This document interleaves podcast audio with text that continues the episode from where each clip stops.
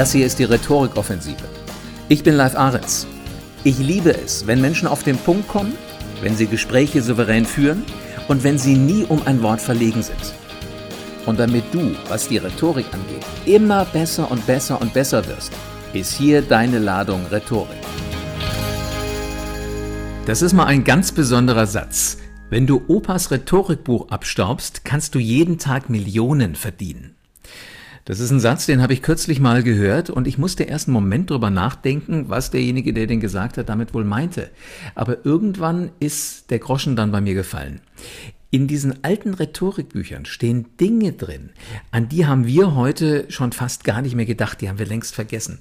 Das sind so diese Rhetorikbücher, die wirklich bei Opa im Bücherregal stehen, die wir, wenn wir ein bisschen Glück haben, vielleicht nochmal in die Finger kriegen, wenn wir die Bücher irgendwann in unser Bücherregal mit einsortieren. Aber was da alles drinsteht, guckt doch, um ehrlich zu sein, heute keiner mehr an, weil wir denken, das wäre alles schon längst alt und überholt. Ich habe tatsächlich mir auch so ein altes Buch nochmal vorgenommen, was ich geerbt habe. Es ist geschrieben worden in den 50er, 60er Jahren des letzten Jahrhunderts, so zur Wirtschaftswunderzeit. Und ganz viele Bezüge da drin, also ganz viele Techniken gehen zurück bis auf die Römer. Als ich das Buch jetzt aufgeschlagen habe, ich muss natürlich erstmal so oben drüber den ganzen Staub wegpusten, weil es hier wirklich bei mir im Regal auch nur gestanden hat, damit der Staub irgendeinen Platz findet, wo er sich niederlassen kann, war ich erstaunt, obwohl ich es auch für total alt gehalten habe, wie gut die Verbindung immer noch funktioniert aus dem, was die Römer schon so an Wissen über Rhetorik hatten und dem, was dann im letzten Jahrhundert draus gemacht worden ist, eben in den 50er, 60er Jahren und dass wir das, wenn wir mal ehrlich sind, eigentlich heute auch alle noch benutzen. Wir glauben immer nur, wir wären so viel, viel, viel, viel weiter. Dabei geht alles, was Rhetorik angeht, immer noch auf die Römer zurück. Wir müssen Menschen faszinieren, wir müssen ihnen den Kern unseres Anliegens klar machen und wir müssen sie anschließend motivieren, irgendetwas zu tun, was wir gerne möchten, dass sie das tun.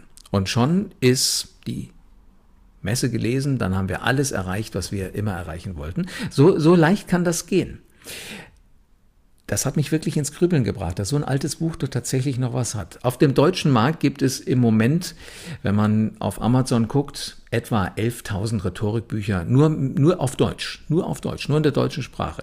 Die alle zu lesen, könnte man sich jetzt vornehmen, das wäre nur ein Programm für, für einige Jahre. In dem Moment, wo man solche alten Schätzchen hat, finde ich, sollte man da wirklich nochmal einen Blick reinwerfen. Denn diese Einleitung, Hauptteil und Schluss, das ist nach wie vor aktuell, auch wenn wir das komplett überschätzen. Als ich mir das Buch von meinem Großvater nochmal vorgenommen habe, ist mir tatsächlich aufgefallen, alles das, was die Römer so genutzt haben, was überliefert wurde von den Römern, das bezog sich immer nur auf die Worte und das bezog sich immer nur auf Redner, deren Zuhörer im gleichen Raum waren wie sie. Übertragen auf das heute also auf diejenigen, die während der Präsentation im gleichen Raum saßen.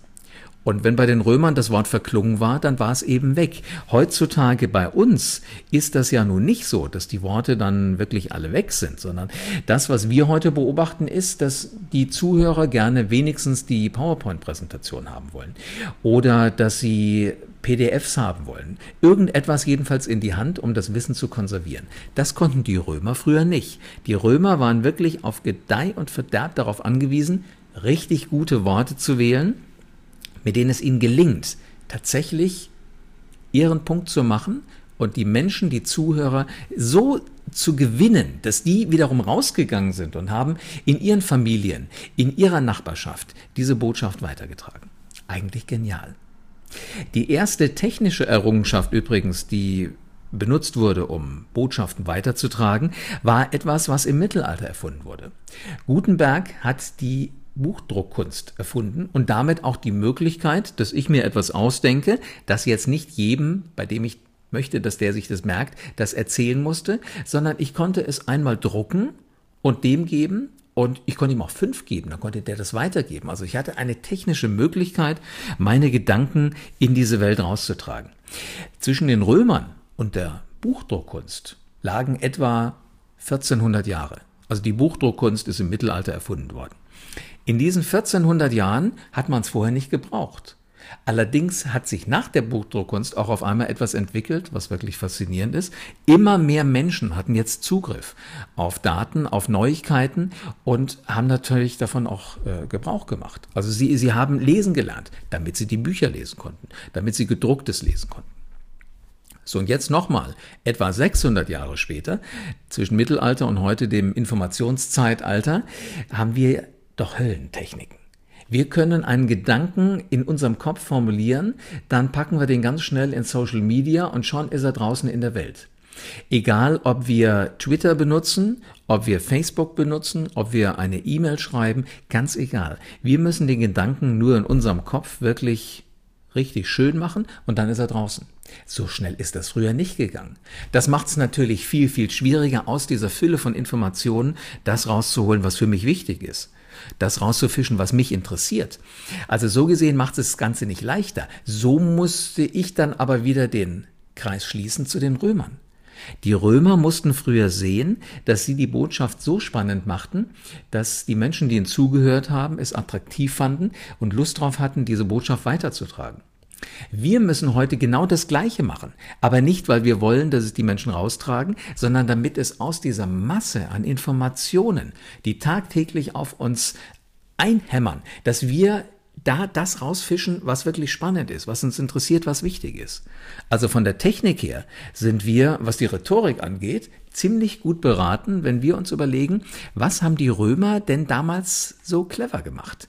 Und mir ging dann als nächster Gedanke gleich durch den Kopf, brauchen wir eigentlich sowas wie PowerPoint? Sind wir nicht eigentlich viel besser in der Lage, nur mit unseren Worten unsere Ideen kundzutun? Ich glaube schon. Alleine, dass du diesen Podcast, die Rhetorikoffensive regelmäßig hörst, zeigt ja, dass du Lust drauf hast, gewisse Dinge zu machen. Und es zeigt mir auch, dass du auch der Meinung bist, mit Worten kann man schon ziemlich viel erreichen. Jetzt muss man aber sagen, geh mal heute irgendeine eine Präsentation, ohne dass du eine PowerPoint an die Wand wirfst. Da denken die Leute ja irgendwie, du kommst aus dem letzten Jahrhundert und du kannst nichts Brauchbares erzählen. Also wir müssen irgendwo den Mittelweg gehen. Vielleicht können wir ein paar Slides weniger nehmen und uns stattdessen wieder auf die Worte besinnen, die eine unglaubliche Wucht haben. Also alles das, was die, was die Römer letzten Endes ja damals auch schon mal hatten. Und sehen zu, dass wir aus der Mischung, aus dem, was die Römer damals konnten und was wir heute technologisch einfach nutzen können, dass wir da so irgendwo irgendetwas in der Mitte ganz gut hinkriegen. Was wichtig ist in der Rhetorik, es hat sich natürlich etwas verändert. Also früher hat man gesagt, die Rhetorik ist die Kunst der Rede. So ging es bei den Römern zu. Und natürlich auch bei den Griechen. Die haben sich ja parallel entwickelt. Heute ist Rhetorik nicht mehr nur noch die Kunst der Rede. Heute ist Rhetorik die Kunst der Wortwahl. Denn ich muss Worte auswählen, die ich ja per PowerPoint an die Wand werfe. Und ich muss die Worte auswählen, die ich dazu sage. Also es ist ein sehr, sehr abgestimmtes System, mit dem ich es hier zu tun habe. Und umso wichtiger ist es, dass ich die Worte wähle, die ich selbst attraktiv finde, die ich selbst gerne hören will und mit denen ich vor allen Dingen ganz, ganz sicher weiß, dass diese Worte die Wirkung erzielen werden, die ich gerne erzielen möchte. Da hängt natürlich dann auch wieder sowas zusammen ähm, mit diesen Worten und mit, mit dem, was ich da an die Wand werfe. Das heißt Satzbau. Ich kann mich noch erinnern, meine Deutschlehrer hatten einen Riesenspaß dran, mir immer an meine Deutschaufsätze neben an den Rand zu schreiben Satzbau. Das sollte mal, nehme ich an, mich darauf hinweisen, dass es sicherlich noch mehr gibt, noch mehr Ausdrucksformen, die ich scheinbar mal gelernt habe oder hätte lernen sollen, aber nie wirklich mit der nötigen Inbrunst tatsächlich angewendet habe in meinen Deutschaufsätzen. Also irgendwas war rot unterstrichen, meistens gleich so ein ganzer Absatz, stand daneben Satzbau. Da kann man sicherlich mehr machen. Aber irgendwie habe ich den Eindruck auch, dass gerade kurze Sätze die sind, die wirklich attraktiv für das Gehör sind. Also wenn ich Worte wähle, wenn ich eine Wirkung erzielen will, mache ich doch schlauerweise kurze Sätze. Da kann mir heute keiner mehr erzählen, das wäre nicht clever. So, und wenn ich dann kurze Sätze habe, dann muss ich mir noch überlegen, wie gehe ich denn strukturell ran? Schreibe ich jetzt einen Text? Schreibe ich eine E-Mail? Schreibe ich einen Post? für Twitter oder, oder will ich was WhatsAppen? Das sind natürlich nochmal ganz, ganz andere Herangehensweisen, als wenn ich jetzt einfach rede. Also wenn ich vor einer Gruppe stehe und weiß, ich habe deren ungeteilte Aufmerksamkeit. Schreib einen Tweet und wenn der nicht gerade von Donald Trump kommt, dann wird ihn nicht jeder sofort lesen und mit der richtigen Inbrunst wahrnehmen, sondern wird eventuell gucken, ist da irgendwas Spannendes dabei, überflogen? Nee, nicht, nächster. Und genau das ist die Krux, an die wir uns wieder zurückerinnern müssen. Wir müssen unsere Worte so clever auswählen, dass sie wirklich für denjenigen, der sie empfängt, auf welchem Kanal auch immer, richtig attraktiv sind, dass die Spaß machen. Und wenn ich dich jetzt ein bisschen angefixt habe, dann wirst du jetzt garantiert schon längst vor deinem Bücherregal stehen und schauen, ob du auch so ein altes Rhetorikbuch hast. Oder wenn du jetzt gerade unterwegs bist, beim Joggen diesen Podcast hörst, dann werde ich garantiert dich dazu kriegen, dass du, wenn du nach Hause kommst, entweder ins eigene Bücherregal guckst oder sofort bei Papa oder Opa schaust, welches Buch ist denn da noch drin. Und ich wünsche dir, dass du aus diesem alten Schinken richtig gute Ideen für deine Rhetorik rausziehst.